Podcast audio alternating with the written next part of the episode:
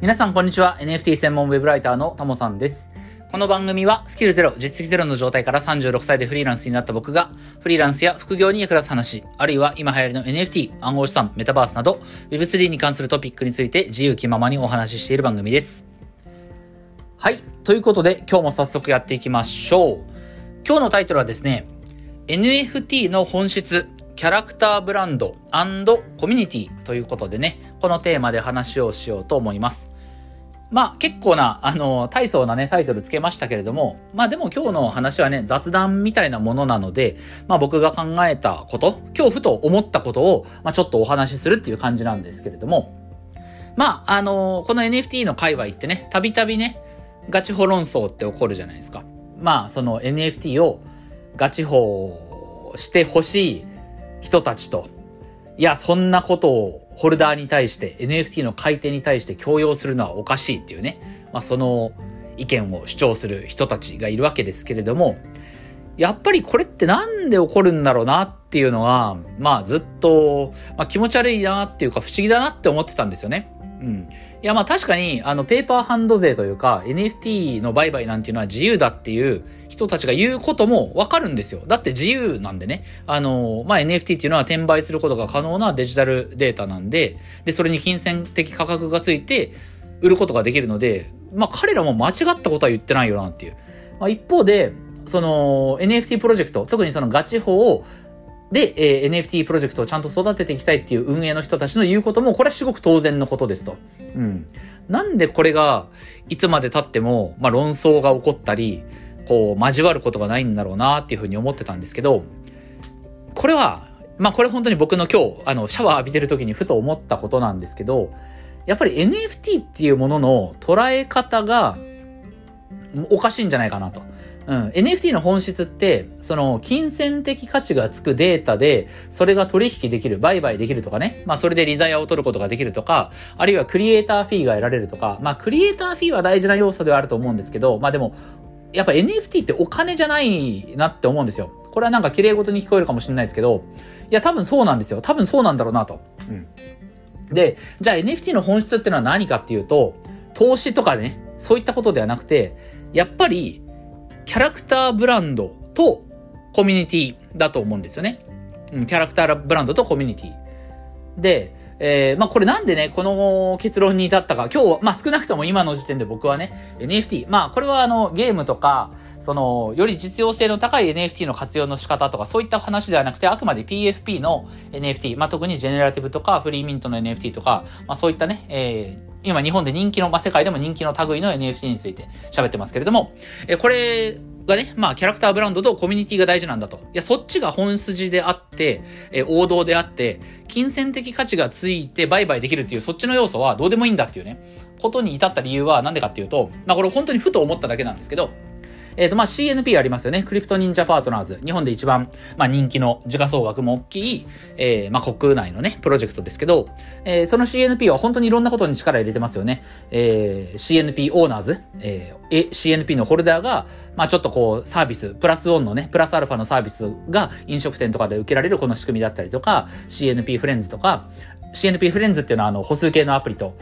スマホのね、歩数計アプリと連動した、してポイントが貯まるっていうね、えそういったあアプリだったりとか、あとはゲーム開発もしてるし、えー、あとは CNP、ふるさと CNP か、ふるさと納税と、ね、自治体、えー、地方自治体とコラボして、えー、ふるさと納税の、まあ、対象として CNP がね、もらえるっていうものだったりとか、まあいろいろありますよね。うん。で、ふと思ったのは、これらの、まあ、特に、まあ、ふるさと納税はちょっとまあ話が大きいので、例えば一番シンプルなところでいくと、この CNP フレンズっていうね、CNP ホルダーの方はわかると思うんですけど、CNP のホルダー、NFT を持ってる人だけが使うことができるアプリがありますと。で、そのアプリの中では、えー、自分の持ってる NFT、CNP をアイコンとして利用することができて、その中で、同じく CNP のを持ってる人たちだけが集うアプリのね、やりとりの場があって、そこでまあいろんな質問をね、みんなが投げかけて、それに対して答えるとか、で、そのみんなが回答した質問に回答した内容に対して、またコメントしたりとか、なんかこう、なんだろう、アクションを、あの、反応、リアクションを示したりとかね。そういった感じでコミュニケーションを楽しみつつ、スマホアプリと連動して、ポイントが溜まっていく。そのアプリの中でポイントが溜まっていくっていうね、そういったアプリ、サービスがあるわけですけれども、これって、CNP じゃなかったら誰もこんなアプリ使わんよなって思ったんですよ。これは別にそのアプリの機能をバカにしてるわけではなくて、でも言うても今の CNP フレンズの機能って超シンプルじゃないですか。ね。あれでできることが、なんかこう、要はその CNP ホルダーの人たちだけがね、そこに集ってやり取りすることができて、で、ポイントが溜まっていく歩数計アプリと連動して、えー、今のところ特段のユーティリティもない。まあ今その CNP フレンズで溜まったポイントをどう使うかっていうことが今結構議論にはね、なってると思います。あの、クリプト忍者ナウンズ、CNN で溜まった財源をどう使うかっていうところで、この CNP フレンズのポイントをね、よりうまく使っていくために、まあその CNN で溜まったお金を使って、えー、よりプロジェクトを深めていくとかね、そういったことあると思いますけれども、今の現段階だけ切り取ると CNP フレンズでできる機能って、面白くはないじゃないですか、全然。これ本当にばっかにしてるわけじゃなくて、事実として別にそんな面白くないですよね。うん。で、みんな、みんな、なんであれ使ってるかっていうと、あれが CNP フレンズだからなんですよ。CNP フレンズだから。あそこの世界から、えー、リーリーが消えて、ルナが消えて、えー、三玉が消えてて、みんなね、その CNP のキャラクターたちがなくなって、全く、うん、無味乾燥というか、なんだろう。CNP じゃなくてね、例えば、CNP ホルダーじゃない人もあのアプリが使えて、あの歩数計アプリね、CNP フレンズと同等の機能を持ってる、えー、アアプリをみんなが使えて、別にアイコンに CNP 設定するわけでもなく、そこに参加できる条件にね、何か特定の NFT 持ってなさいっていう、そういった条件もなく、えー、で、できることは全部一緒ですと。うん。ポイントも貯まるけれども、えー、メッセージの交換とかね、やり取りもできるけれども、そこには CNP っていうものはないんだっていう世界。だとすると、誰もあのアプリ使わないと思うんですよ。いや、僕は使わないですね、さすがに。で、あと、CNP オーナーズね、その飲食店とかサービスを受けに行って、いう、あの、特、まあ、特典が受けられるっていうね。これも、じゃあ CNP オーナーズが提供してる、その、特典のシステムとかが目新しいかと。今、その日本中探してね、同じような類似のサービスを探すことができないかって言ったらそんなことないはずなんですよ。なんならば、もっといいサービスは絶対あるはず。そう。でもなんでみんな、あれに、こう、喜んでいるか。うん、CNP オーナーズ。CNP、自分が持ってて、その CNP をお店でこう見せることによってね、まあメタマスク見せたりとか何か見せることによって、え自分 CNP 持ってますよ。そしたら、その、なんか、えー、ピザが1枚無料でもらえるとかね、コーヒーが1杯無料でもらえるとか、それに喜んでるのはなんでかっていうと、CNP があるからなんですよ。そのキャラクターがあるから、そのまあキャラクターブランドがあるから。うん。あるいは、えそこにコミュニティがあるからですよね。うん。さっきの CNP フレンズの方がわかりやすいですけど、え CNP フレンズと全く同じ機能を持ったアプリが CNP っていう要素もなくして、そしてコミュニティの要素もなくすと。今は CNP ホルダーしかそこ入れないからそこにコミュニティが出来上がってる。コミュニティに属してる人間しかそのアプリを使うことができないけれども、これがね、一般的にオープンになって誰でも使えるサービスになったら、えー、キャラクターブランドの要素もなくなって、コミュニティの要素もなくなるわけですよ。そうなった瞬間、CNP フレンズも CNP オーナーズも誰も使わないよねっていう話なんですよ。うん。そう。まあ、これは別に、うん、く、くどいですけど、あの、サービスの内容を馬鹿にしてるわけじゃなくて、まあ、事実として、まあ、よくある、うサービスの内容じゃないですか。今はね、今はね、あくまでね。うん。そう。つまり、みんななんで CNP フレンズだったりとか CNP オーナーズだったりとか、あるいはふるさと CNP、ふるさと納税で NFT がもらえるっていうのも、これは CNP じゃなかったらそこまで爆発的な人気にならないはずなんですよ。それはなんでかっていうと、CNP を使ってるからなんですよね。ふるさと CNP が人気なのは、ふるさと CNP だから人気なんですよ。うん。他の、まあ、他の NFT でも、あの、ふるさと納税の、あの、返礼品としてね、えー、NFT、使ってるプロジェクトもあるはずですけれども、CNP ほど話題にはならないし、まあ、即完売みたいなことにもならないじゃないですか。うん。で、アニメ、あとは CNP で言うと、アニメ化クラファンでね、えー、一気にその、もう、は、販売開始から、えー、30秒でね、全部手裏剣が売り切れたみたいな話もありましたけれども、あれも、じゃあ他の NFT プロジェクトとか、うん、他のキャラクターを使った、えー、アニメの、アニメ化クラファンとかでね、まあ別に NFT 使ったクラファンじゃなくてもいいんですけど、他のクラウドファンディングで、まあ、あの募集開始からもう30、30秒でね、す、えべ、てその、目標額が達成されるみたいなことって起こらないじゃないですか。そう、すべてはこれ何が言いたいかっていうと、あの、歩数計アプリにしても、えー、店舗で特待が受けれるサービスにしても、ふるさと納税にしても、これ全部 CNP っていうキャラクターと、キャラクターブランドとコミュニティがあるから成り立ってる話なんですよね。これだけ話題になってるし、結果を残している。そう。つまり、大事なの NFT の、まあ、少なくとも PFP のね、PFP、特にジェネラティブの NFT。まあ、パス系の NFT はちょっとまた違うと思うんで、まあ、ジェネラティブですよね。えー、その NFT に、の大事な要素って結局キャラクターだっていうこと。キャラクターとそのキャラクターを好き好んでいる人たちが集まってるコミュニティ。これが多分いっちゃん大事なんじゃないかなって思うんですよ。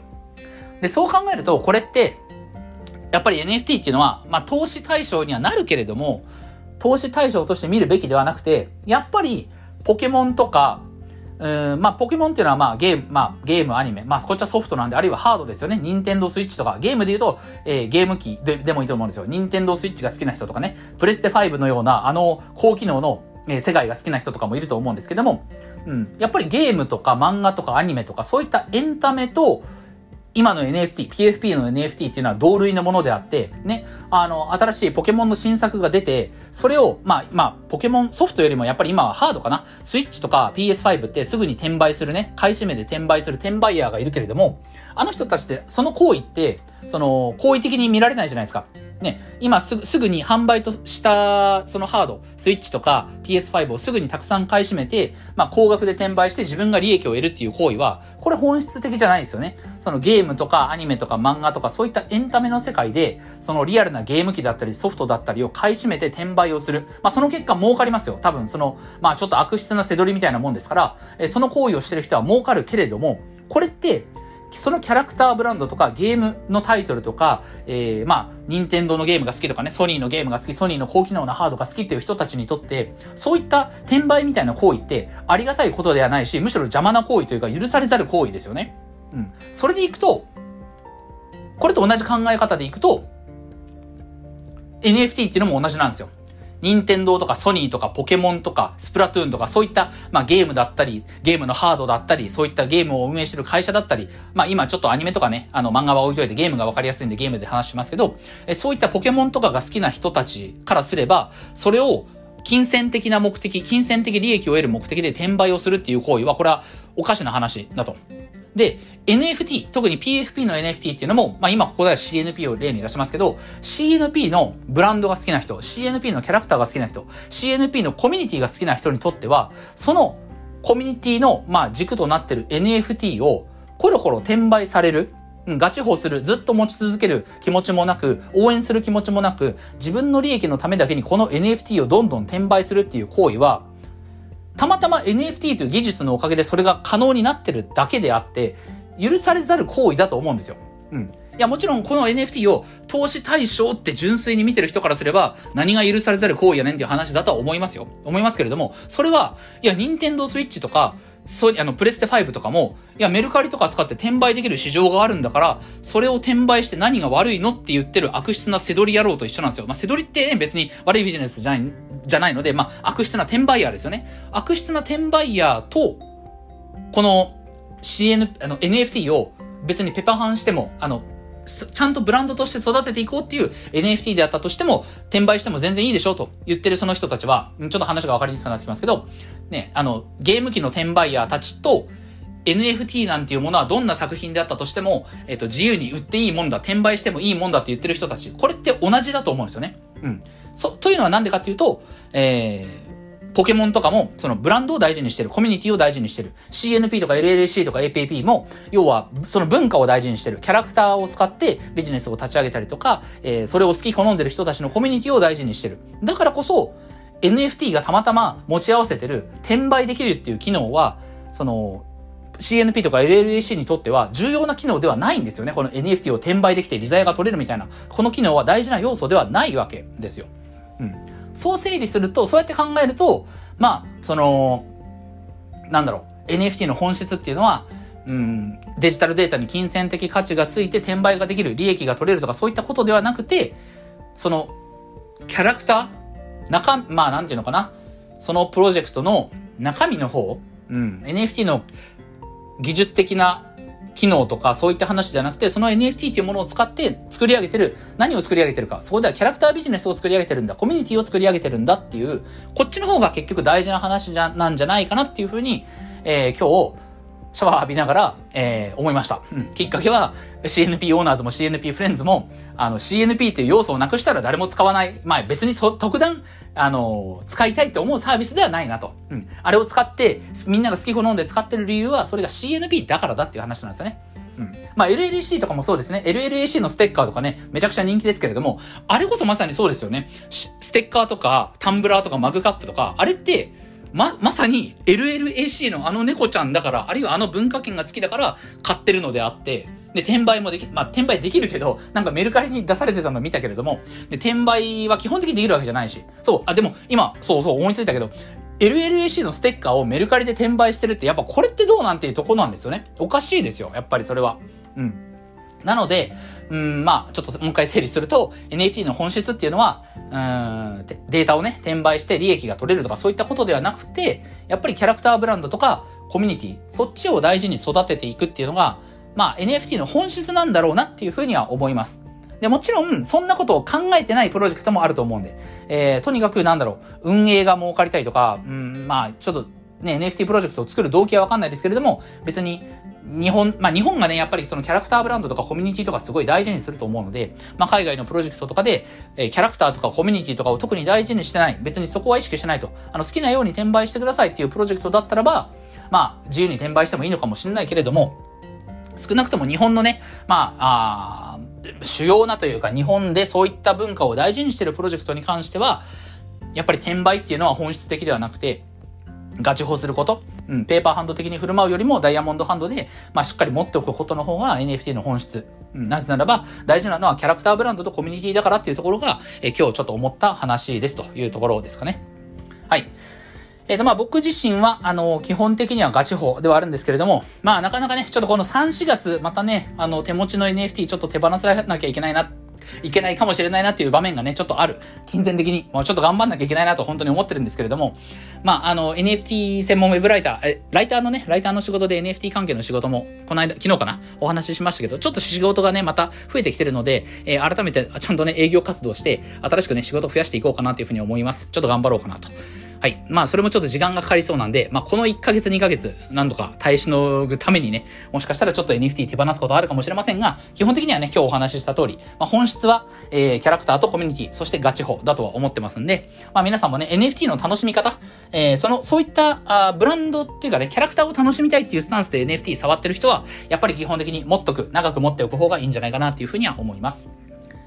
はい。えー、ということで今日はこんなところでね、まあ雑談チックでしたけれども終わりたいと思います。音声以外にも Twitter やノートでも役に立つ情報を発信してますので、ぜひフォローよろしくお願いします。ではまた次回の放送でお会いしましょう。タモでした。